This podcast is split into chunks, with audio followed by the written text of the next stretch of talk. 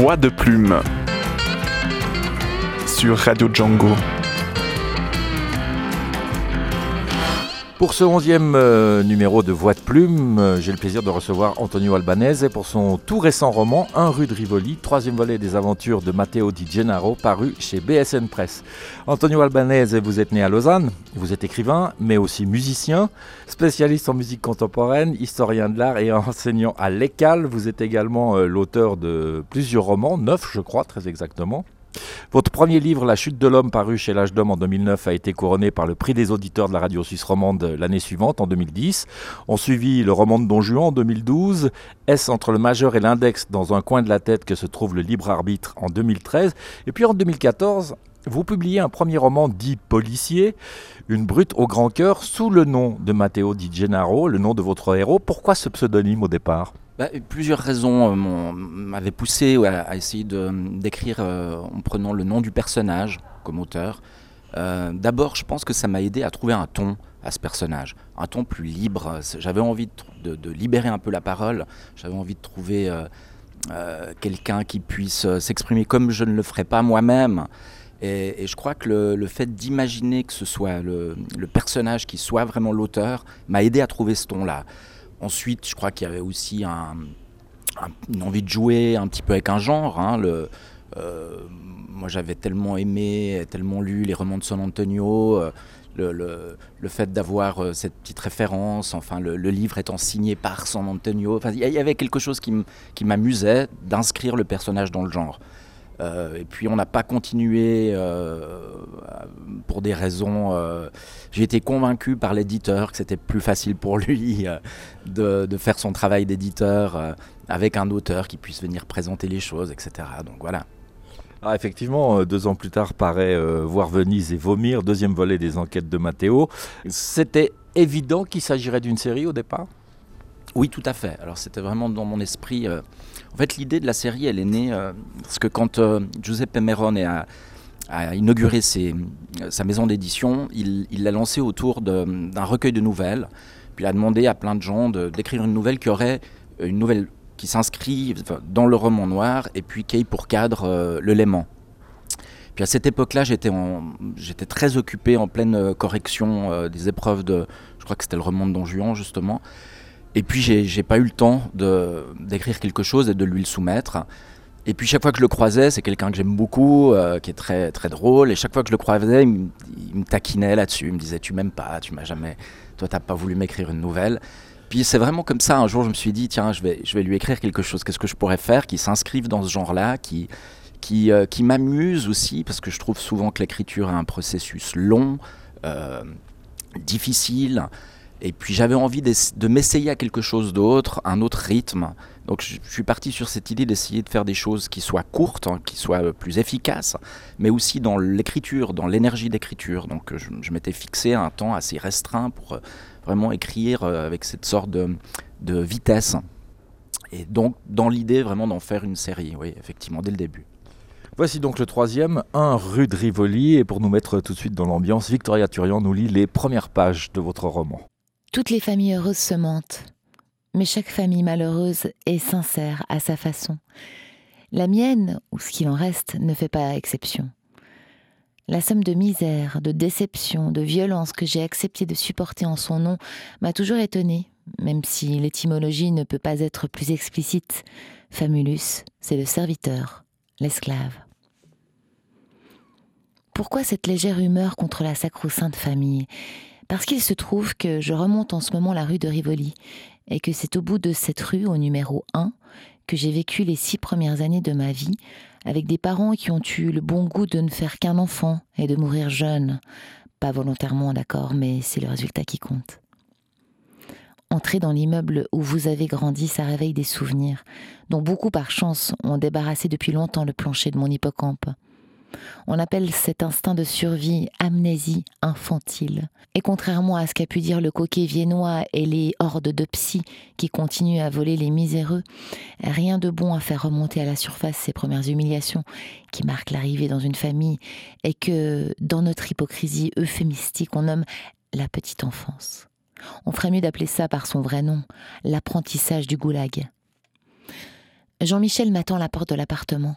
Il m'a seulement dit deux choses au téléphone. Tu ne vas pas me croire, j'ai un homicide par strangulation chez toi, dans l'appartement de Rivoli. Il va falloir être discret, il s'agit d'une famille influente. Comme toujours, il se trompe. L'improbable étant toujours possible, il y a peu de choses que je ne crois pas. Il a quand même réussi à m'étonner en disant que l'homicide a eu lieu chez moi. J'ai vendu cet appartement et l'immeuble qui va avec il y a une dizaine d'années. Je le pensais, en tout cas. Mais s'il y a bien une chose sur laquelle j'ai peu de doute, c'est que Jean-Michel connaît son travail d'inspecteur. S'il dit que c'est toujours chez moi, c'est qu'il en a la preuve. En revanche, là où il se trompe magistralement, c'est que de toutes les familles, celle que j'aborde le plus et qui mérite le moins ma discrétion, ce sont les familles influentes.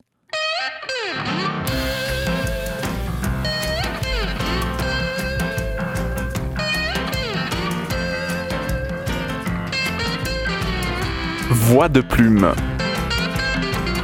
sur Radio Django.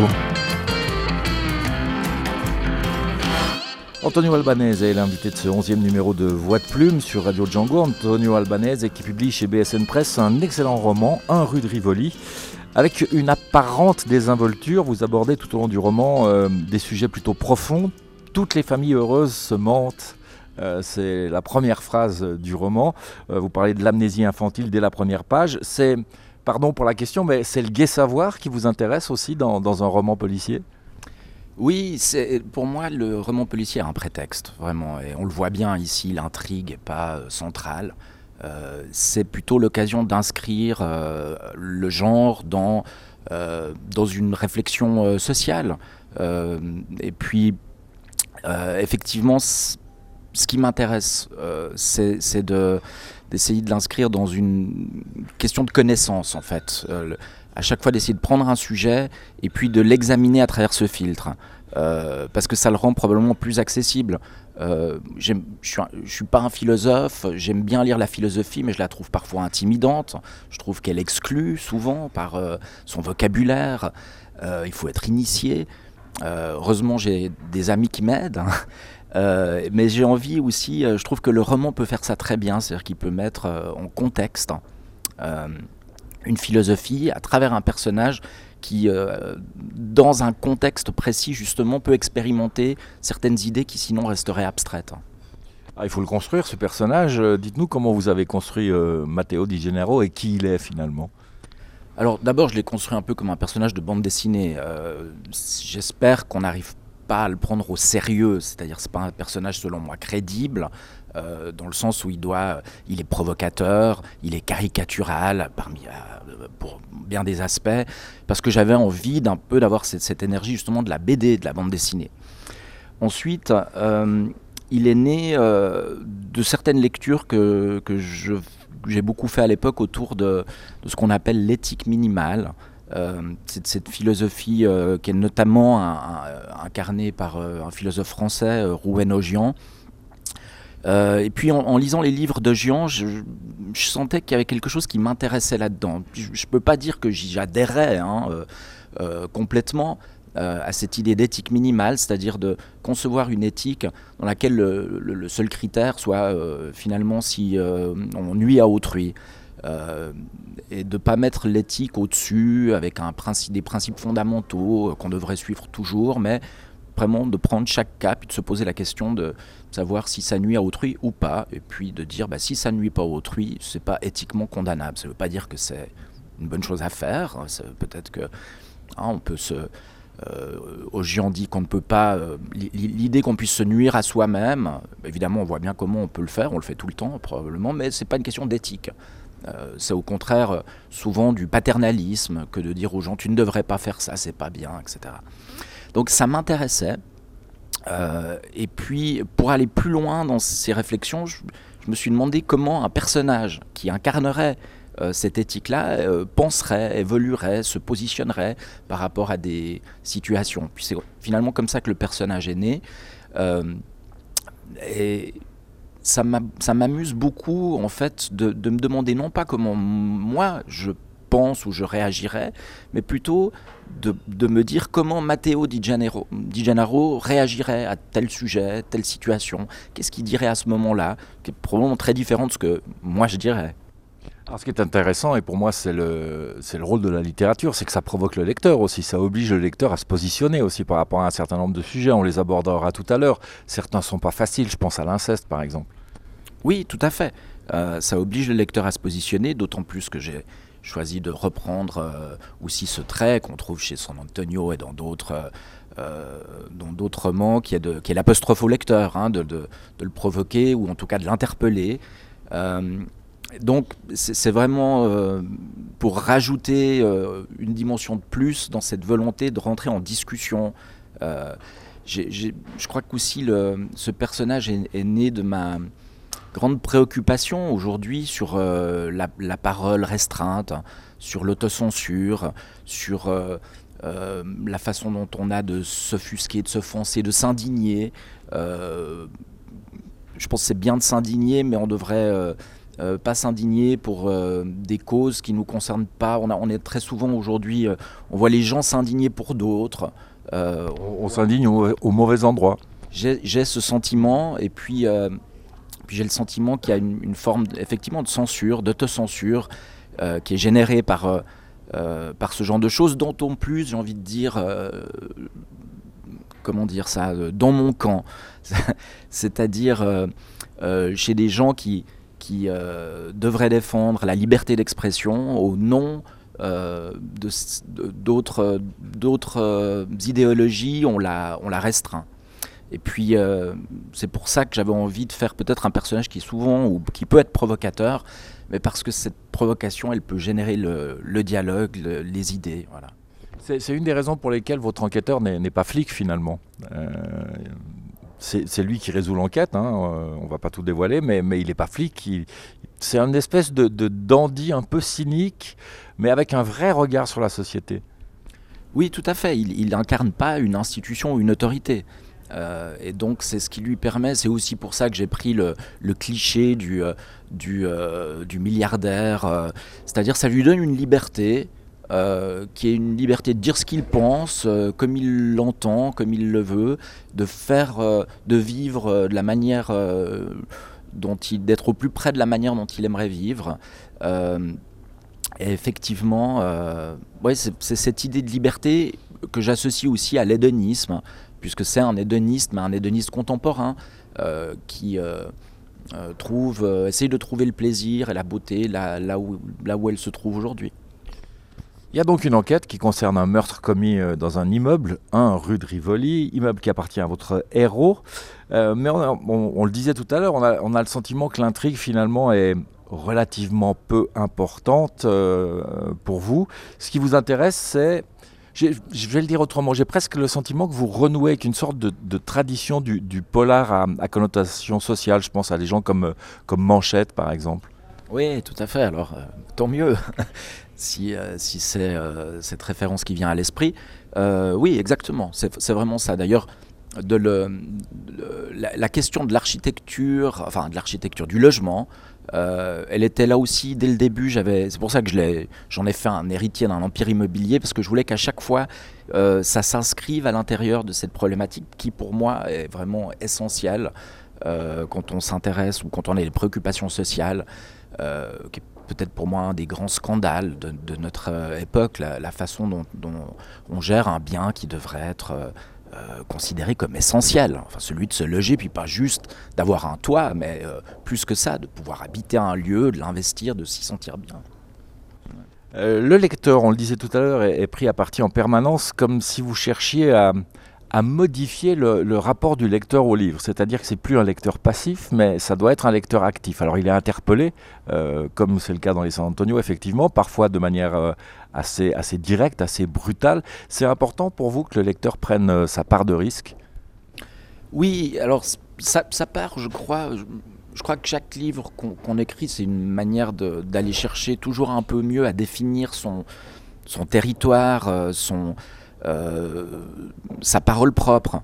Et puis, euh, je sais que, que, moi, vraiment, très vite, euh, quand j'ai été confronté à la littérature, euh, j'ai toujours aimé, j'ai toujours senti quelque chose qui m'intéressait dans cette façon de nouer un lien avec le lecteur, de, mille manières différentes, mais enfin ça peut être aussi bien dans euh, Jacques le Fataliste, quand Diderot euh, interpelle justement son lecteur, s'amuse avec lui, que dans la littérature contemporaine.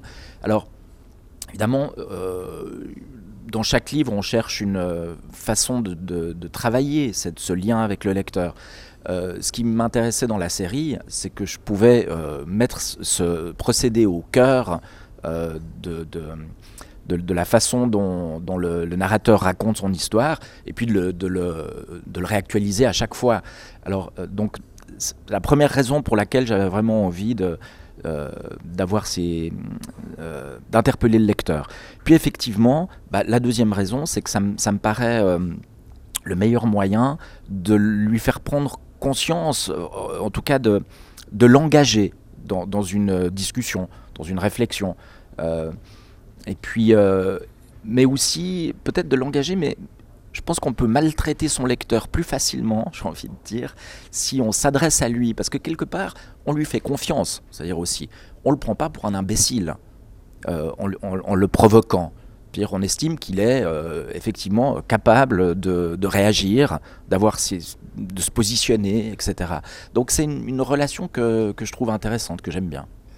Je trouve que, vous vous y prenez extrêmement bien. Je, vais faire une comparaison avec euh, euh, la rencontre de quelqu'un qu'on ne connaît pas. assez rapidement, on doit aménager son registre de langage pour s'adapter à lui en fonction de son éducation, de ses études, de où il vient. Euh, et je trouve que vous faites ça. Dans votre écriture, il y a trois ou quatre ou cinq strates euh, possibles de rapport au lecteur. Euh, il peut y avoir celui qui s'intéresse qu'à l'histoire parce qu'il a envie de lire une histoire. il y a parfois des références qui nous parlent, qui nous renvoient à nos, propres études, à nos propres connaissances. Parfois des, hum, références qui nous parlent moins, mais qui nous excluent jamais. Alors ça, par exemple, comment est-ce qu'on fait? Est-ce qu'on a la préoccupation du lecteur en permanence lorsqu'on amène une référence en se disant ah, est-ce qu'il va la comprendre? Euh, Et s'il la comprend pas, est-ce que c'est grave pour, la suite de la narration? Ah oui, alors c'est un point extrêmement délicat euh, qui, me préoccupe beaucoup. Euh, j'aimerais vraiment qu'un livre comme celui-là puisse fonctionner à tous ces niveaux différents. Euh, de nouveau, je pense à San Antonio. Je me souviens que quand j'étais moi-même au gymnase, on avait demandé à notre prof si on pouvait faire un San Antonio. Et puis il nous avait dit, bah, on, pourrait le faire, mais je, vous préviens. Puis il, nous en avait pris un, puis il nous avait montré justement une référence à, Agrippine, Néron, Racine, qui, était, qui passait comme ça dans le... Et, ça m'avait, j'avais trouvé ça fantastique que dans un roman aussi drôle, léger, que bah, qu'en fait, il y ait aussi ce jeu, ces strates. Donc, euh, mais ça veut dire que ça ne doit pas effectivement exclure, parce que sinon, euh, ça, ça, ça, fait l'effet inverse. Donc, c'est effectivement très délicat. En même temps, euh, j'aime jouer sur ces niveaux. Il y a des, des je sais pas, par exemple, un écrivain que j'aime beaucoup qui s'appelle David Foster Wallace. j'aime beaucoup la façon dont il joue sur les registres, c'est-à-dire d'être dans une réflexion, puis tout d'un coup d'utiliser un mot qui, qui euh, pas sa place, qui nous sort, mais qui crée de nouveau une sorte de connivence avec le lecteur.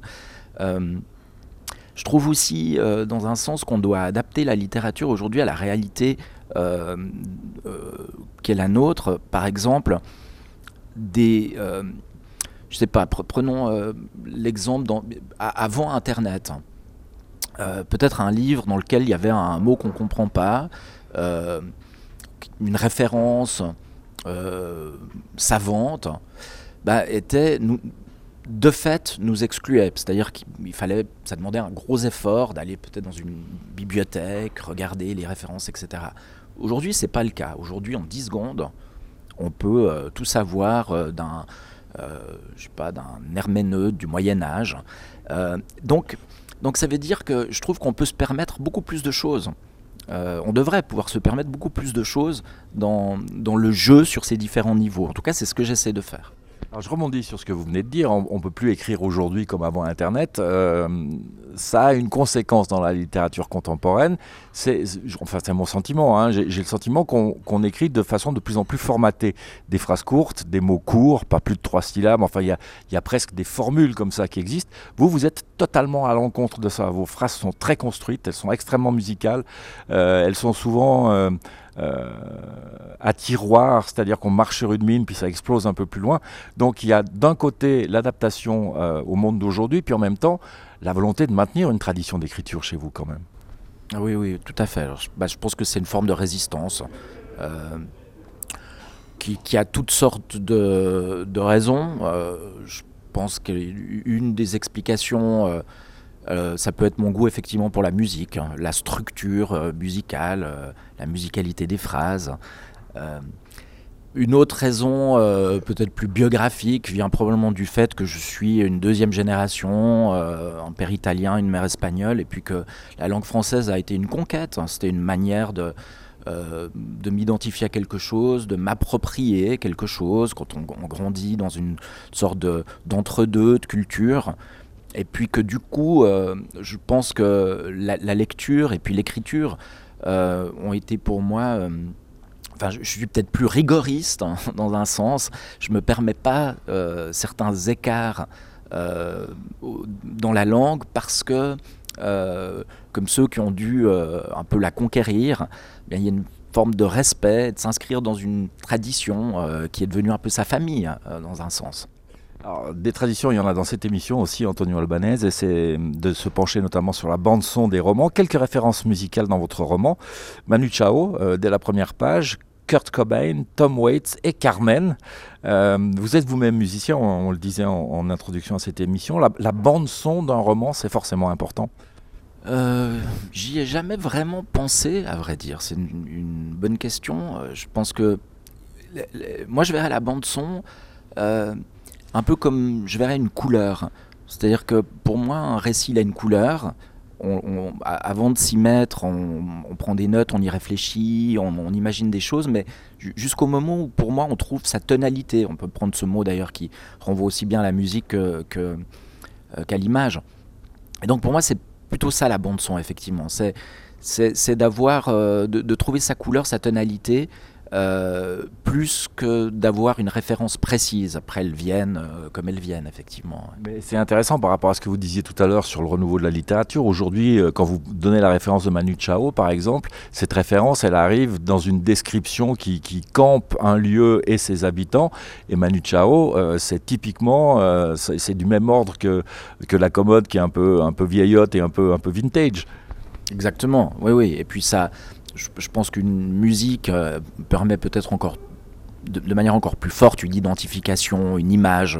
Elle, euh, elle, renvoie à d'autres, euh, à des affects, hein, à des expériences. Et puis, donc, je pense qu'effectivement, pour pour autant qu'on la connaisse, hein, cette, cette, musique ou cette référence, elle, elle permet de, de, faire surgir de manière encore plus, je pense, efficace une ambiance. Alors parmi les quatre références directes que j'ai trouvées dans votre roman, Manu Chao, Kurt Cobain, euh, Tom Waits et Carmen, qu'est-ce qu'on écoute maintenant? Euh, bah, euh, écoutons, écoutons Tom Waits.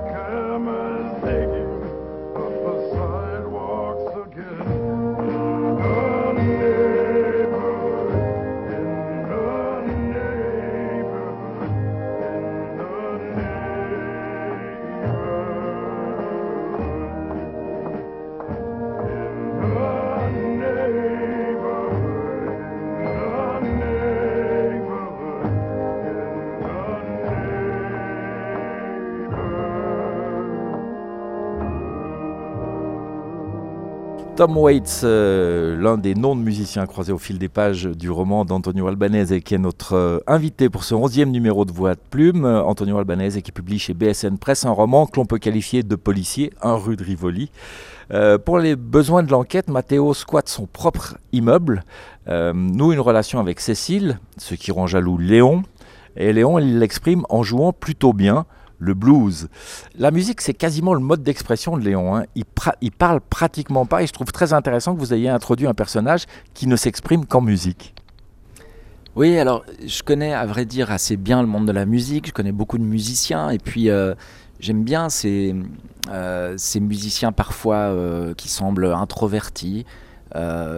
parce que effectivement leur mode d'expression le plus naturel passe par un instrument. Euh, donc euh, c'était euh, une forme, j'ai envie de dire, d'hommage à ces, gens, ces, musiciens, ces amis.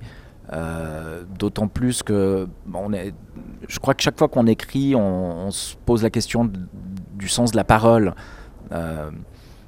et du coup de ses limites aussi.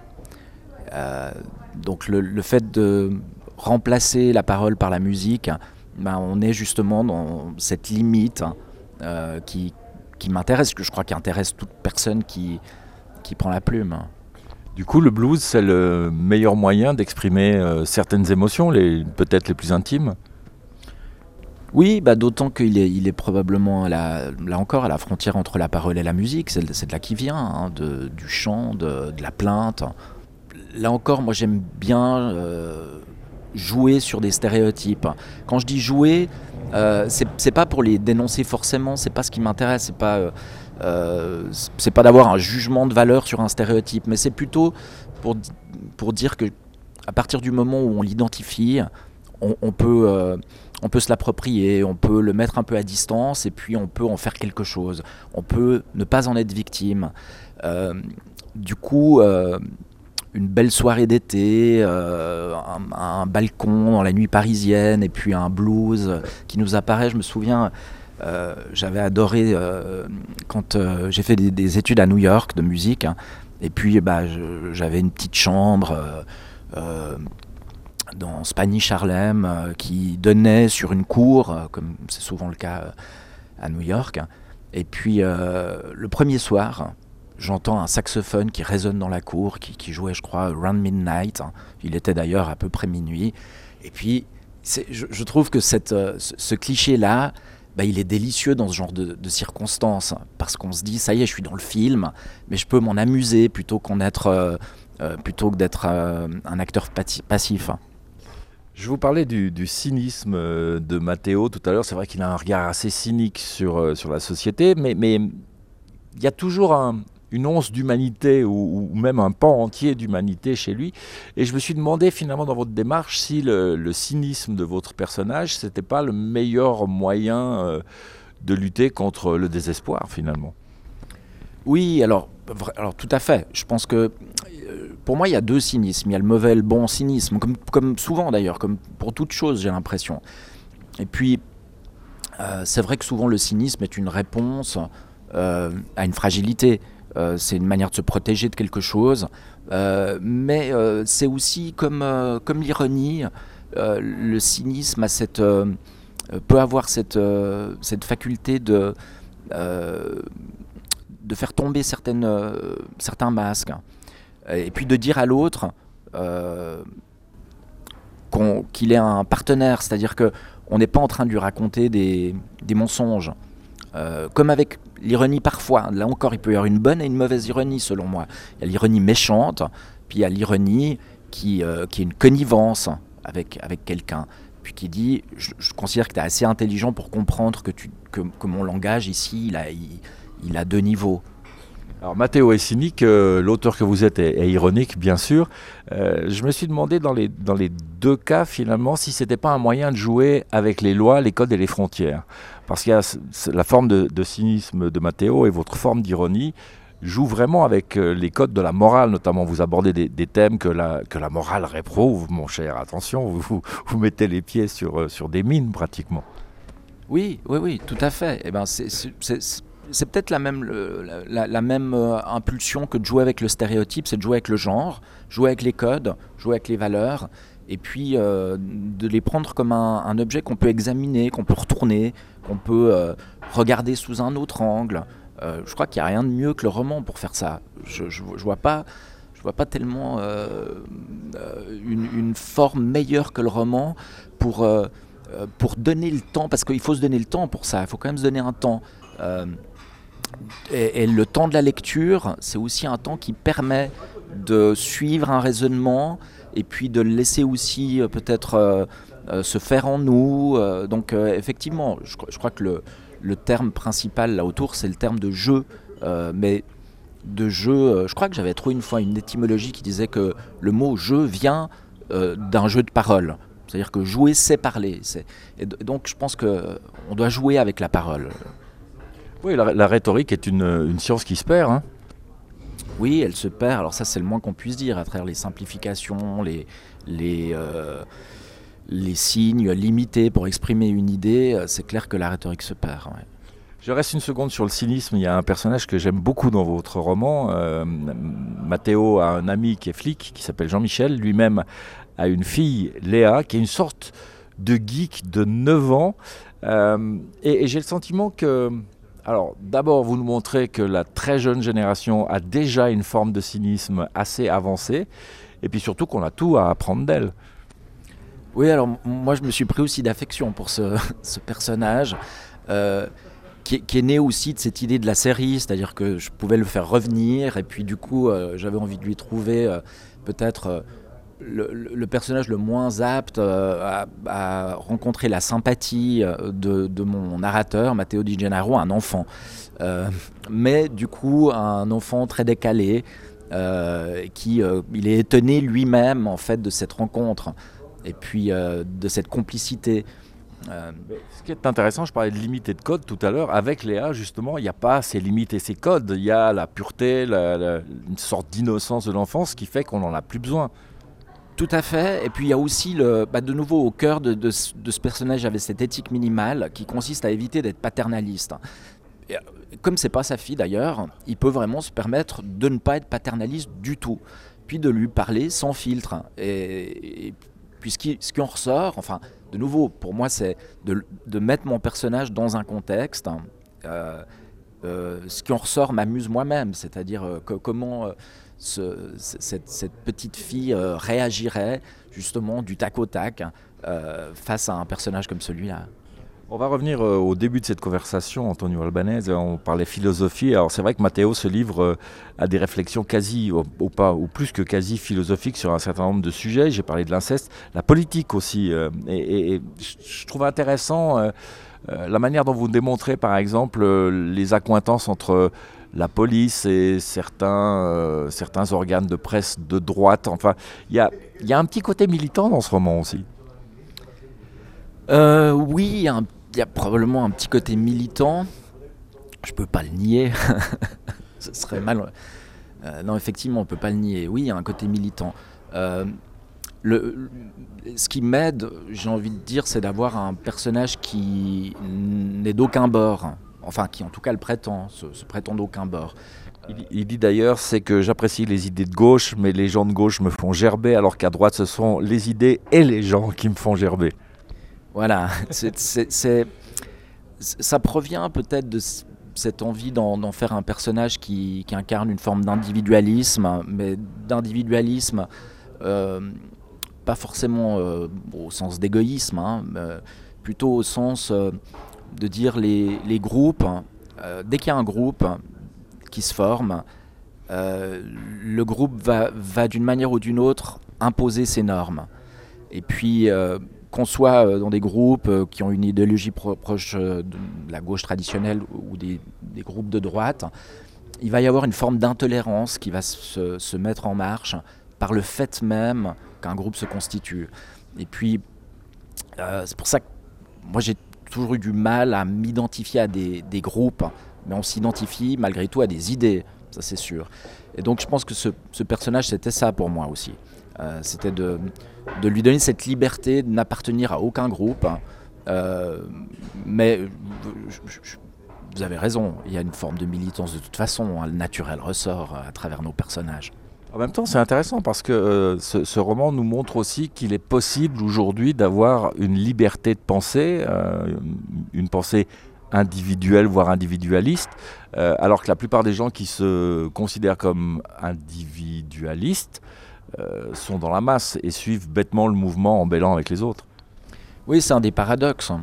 C'est que si tout le monde est individualiste, alors on appartient au plus grand groupe du monde. Et puis effectivement, on ne sort pas de certains paradoxes et on pense un peu tous la même chose. Et puis quand on se met à, prendre conscience de toutes les choses qu'on pense euh, en commun avec les autres, de toutes les activités qu'on fait en commun avec les autres, euh, se lever, euh, déjeuner, prendre son café, on se demande effectivement quelle est la part de liberté dans tout ça.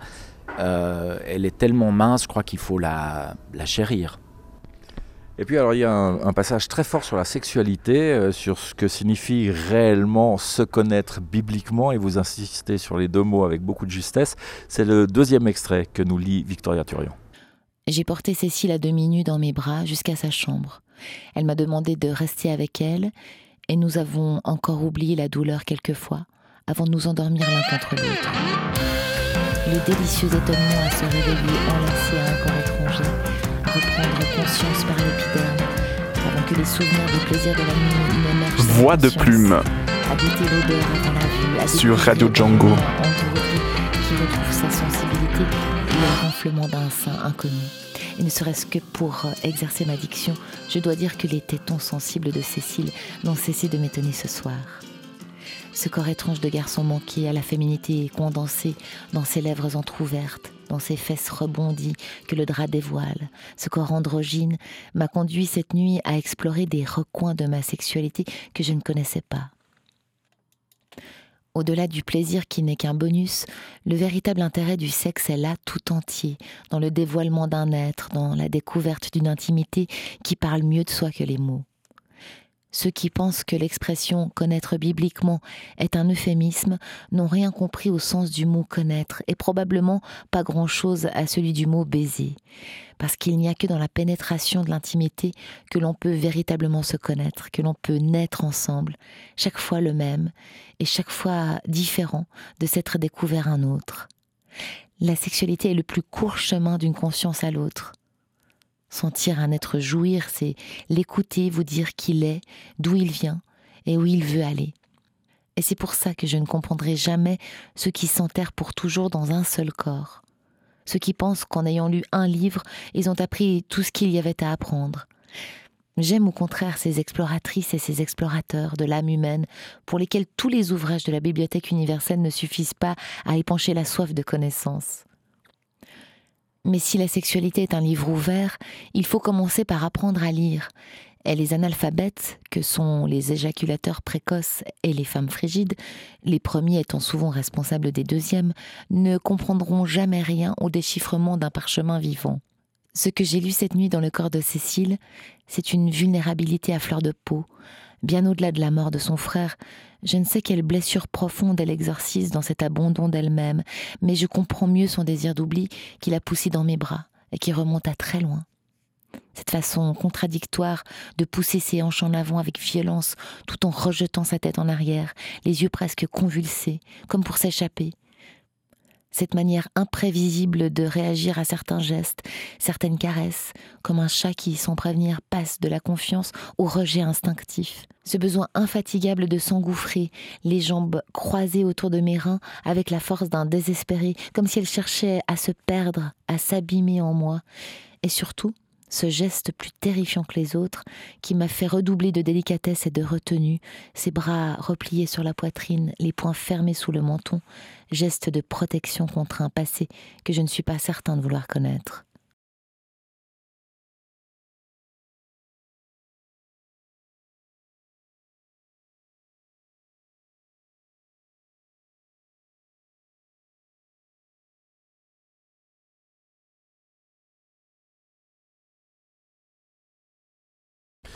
Antonio Albanese est l'invité de ce 11e numéro de Voix de Plume sur Radio Django. Antonio Albanese qui publie chez BSN Press euh, un très bon roman dit policier, Un rue de Rivoli. Euh, ce qu'on vient d'entendre, il y a évidemment des gens que ça va choquer, Antonio Albanese, mais, j'ai envie de dire que c'est presque une profession de foi. Et là, c'est le lecteur qui se met en danger qui vous parle. oui, effectivement, euh, les liens entre la religion et la sexualité, disons, sont infinis, ils n'ont pas fini de nous inspirer. Restons sur ce connaître bibliquement. Connaître, c'est naître ensemble euh, une nouvelle fois. Oui, je pense que c'est ce qui est, euh, beau dans, la rencontre euh, avec l'autre, c'est de se découvrir un autre à chaque fois, et puis d'être dans cette... on s'amène quelque chose. Si, si, on reste le même, ben, la rencontre n'a pas eu lieu. Euh, donc, euh, euh, effectivement, pour revenir au, personnage, là, on est dans son dans cet hédonisme qui m'intéresse, c'est-à-dire qui n'est pas celui de, simplement le plaisir pour le plaisir, profiter des choses, enfin, mais, mais, mais, quelque chose qui va plus loin, qui est plus fondamental, qui est plus au cœur vraiment pour moi de l'intérêt de l'expérience humaine. c'est-à-dire ce, ce plaisir qui, euh, d'abord, qui qui n'est pas un plaisir solitaire, il se fait, il, est, il, se fait dans la, dans la rencontre de quelqu'un, et puis euh, il nous permet, c'est un, des moteurs pour moi, je crois justement, de la connaissance. Euh, je pensais à enfin je, le, je, lisais l'autre jour un, je relisais l'autre jour un morceau d'un texte d'Hemingway, euh, où il disait, pour, euh, pour faire le lien justement entre ces questions morales et puis le plaisir, euh, est moral ce qui fait que je me sens bien et immoral ce qui fait que je me sens mal. Et puis il y a, quelque chose, en relisant cette phrase, je me souvenais que je l'avais déjà euh, souligné il y a très longtemps. Et puis bah, alors, il faudrait prendre le temps hein, de, de la, discuter, voir ses limites, etc. Mais là, elle touche à quelque chose d'assez fondamental, je trouve. Alors, ce qui est intéressant chez Matteo aussi, c'est qu'il euh, a une sorte d'attirance pour les, pour les gens à fêlure, euh, les cabossés. Euh, Cécile, elle a une vraie fêlure. On ne sait pas laquelle d'ailleurs. C'est très intéressant. Vous laissez planer le doute. Là encore, le, lecteur doit faire sa part du boulot. Mais, mais ce qui attire Matteo, c'est aussi ses, ses, fêlures. Oui, alors tout à fait. C'est vraiment quelque chose qu'on peut trouver pour le moment dans les trois dans les trois épisodes. Euh, c'est un lieu commun, hein, mais je crois que c'est, euh, comme certains lieux communs, euh, assez juste de dire que les gens sont intéressants par leur faiblesse, par les choses lisses, finalement, on passe dessus sans, s'accrocher. donc, je crois que c'est, pour ça aussi que on crée un personnage c'est pour qu'ils puissent euh, euh, entrer euh, dans ces fragilités, les, mettre à jour, parce que dans la vie, on a de la pudeur, on a, tandis que l'écrit permet, j'ai toujours l'impression que l'écrit est plus proche d'une forme de confession. Quand je dis confession, là encore, hein, sans connotation religieuse aucune, mais un ton euh, il le fait d'ailleurs, il y a des moments où il, s'adresse à son lecteur ou à sa lectrice comme s'il était tard dans la nuit, puis que la parole justement peut prendre euh, un autre moment. Moi j'ai toujours l'impression que même quand je lis euh, en pleine journée, c'est un peu la nuit, c'est une manière de se créer un, espace un peu en retrait, et puis ça permet je crois de mieux rentrer justement dans l'intime, dans l'intimité. J'ai envie de dire que, que ce roman est un, un, grand roman sur le thème des apparences. Euh, il faut toujours se méfier des apparences. Les gens ne sont jamais ce qu'ils semblent être. Ils ne ressemblent jamais. Euh, enfin, l'image qu'ils renvoient ne ressemble jamais à leur intérieur. Euh, c'est le cas de Cécile, c'est le cas de son frère, c'est le cas de Léa, c'est le cas, euh, c'est le cas de Mathéo, évidemment. Enfin, il y, a beaucoup de personnages. C'est le cas du suspect. Il y a beaucoup de personnages dans ce roman qui sont victimes des apparences. Et ce qui va permettre à Mathéo d'aller plus vite que son copain flic, c'est que justement, il s'intéresse aux apparences et non pas qu'à la technologie. Oui, euh, alors tout à fait. Puis surtout, euh, euh, par rapport à ça, j'avais envie justement de le, mettre dans une posture dans laquelle les, apparences ne lui plaisent pas, puisque les apparences désignent un coupable de manière assez évidente, et puis il n'aime pas ce coupable. Il n'aime pas le fait que cette personne soit coupable, parce qu'elle lui est sympathique, parce qu'elle correspond trop à ce que en fait, ses ennemis, d'un point de vue en tout cas de sa posture idéologique, aimeraient. Euh, et donc, il voudrait que la réalité soit différente. Mais il est prêt à admettre que, ma foi, il faut accepter la réalité telle qu'elle est. Par chance, il a raison. Et puis, euh, son coupable n'est pas coupable. C'est pour ça que vous écrivez des livres, pour que la réalité soit différente? Bah, C'est en tout cas une manière de, de, la, de l'expérimenter, euh, de l'interroger, de façon, euh, euh, comment dire, de... C'est une manière, elle n'est pas forcément, j'allais dire de façon plus sûre, mais je suis pas, pas certain, on peut en ressortir euh, étonné hein, de, à la fin de l'écriture d'un livre. On peut être étonné de ce que de ce qu'on de ce qu'on a vu et ce qu'on croyait voir au début. Enfin, c'est pas forcément la même chose, mais c'est en tout cas une modalité de, de, cette entrée en lien avec la réalité, c'est sûr. On a dit un mot de votre écriture tout à l'heure, Antonio Albanese, et j'aimerais euh, y revenir parce qu'elle est vraiment d'une grande richesse, d'une grande force, mais aussi d'une grande musicalité. Il y a du rythme, il y a du souffle, il y a la musique des mots. Euh, écrire de cette manière-là, c'est aussi euh, laisser le musicien qui est en vous s'exprimer à travers la littérature Oui, je pense qu'on peut, je peux pas faire autrement. C'est-à-dire que je fais de la musique depuis toujours, et puis les, elle, m'influence, je crois, à un niveau assez, euh, assez essentiel, au sens euh, structural, j'ai envie de dire. Euh, c'est moins les, les aspects auxquels on pense habituellement, c'est-à-dire la sonorité, des, phrases ou ce genre de choses, que plutôt les structures. Et il n'y a rien à faire. J'ai vraiment l'impression que si on, si on est attentif et puis si on est un peu exigeant, on se rend compte quand une phrase ne fonctionne pas, euh, quand elle est euh, quand, euh, quand elle a quelque chose de trop, de pas assez, ou quand elle cherche un effet plutôt que, que de, de la laisser être ce qu'elle doit être d'un point de vue, j'ai envie de dire, de, effectivement du rythme, de, de, sa, de la façon dont elle emporte la lecture à l'intérieur de son contexte aussi, parce que si elle n'était pas précédée de ce qui la précède et suivie de ce qui la suit, elle serait différente. Euh, donc on doit, je crois qu'il faut euh, se laisser justement euh, être très sensible à cet aspect-là, puis ensuite travailler, parce qu'après c'est qu'une question de réécriture en fait. Un mot sur le polar aussi, qu'on a longtemps considéré euh, avec un, peu de dédain comme ça, comme une, littérature de genre. Euh, moi j'ai le sentiment que vous y trouvez une matière euh, à, explorer finalement tout ce que permet la littérature. Il y a, de l'exploration de dialogue, il y a de l'exploration de description, il y a de l'exploration d'introspection. en 90 pages, vous nous offrez finalement toute la palette des possibilités de la littérature. Oui, en tout cas, c'est vrai que cette question du polar ou du genre, moi, m'intéresse finalement assez peu dans le sens où euh, euh, je, je, trouve que aujourd'hui, euh, on est face à une telle diversité des genres qu'on peut, on peut aller puiser. c'est une des, je crois, une des grandes richesses de, notre époque de ce point de vue-là. C'est qu'il n'y a plus une seule esthétique qui prévaut et puis qui, qui, est celle qu'on doit absolument épouser. Euh, pour exister. On a une grande diversité, puis on peut aller puiser dans cette diversité euh, et puis jouer avec elle.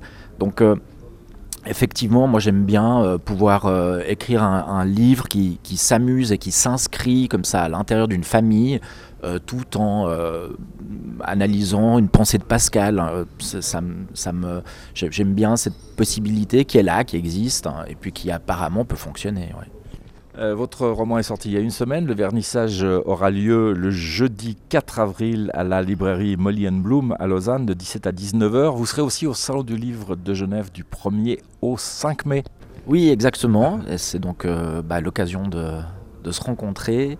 Et puis, j'invite aussi tous, les, enfin, tous ceux qui pourraient être intéressés à venir. c'est le 4 avril à Molly Bloom pour découvrir un lieu magnifique, une très très belle petite librairie qui, vaut la peine d'être découverte.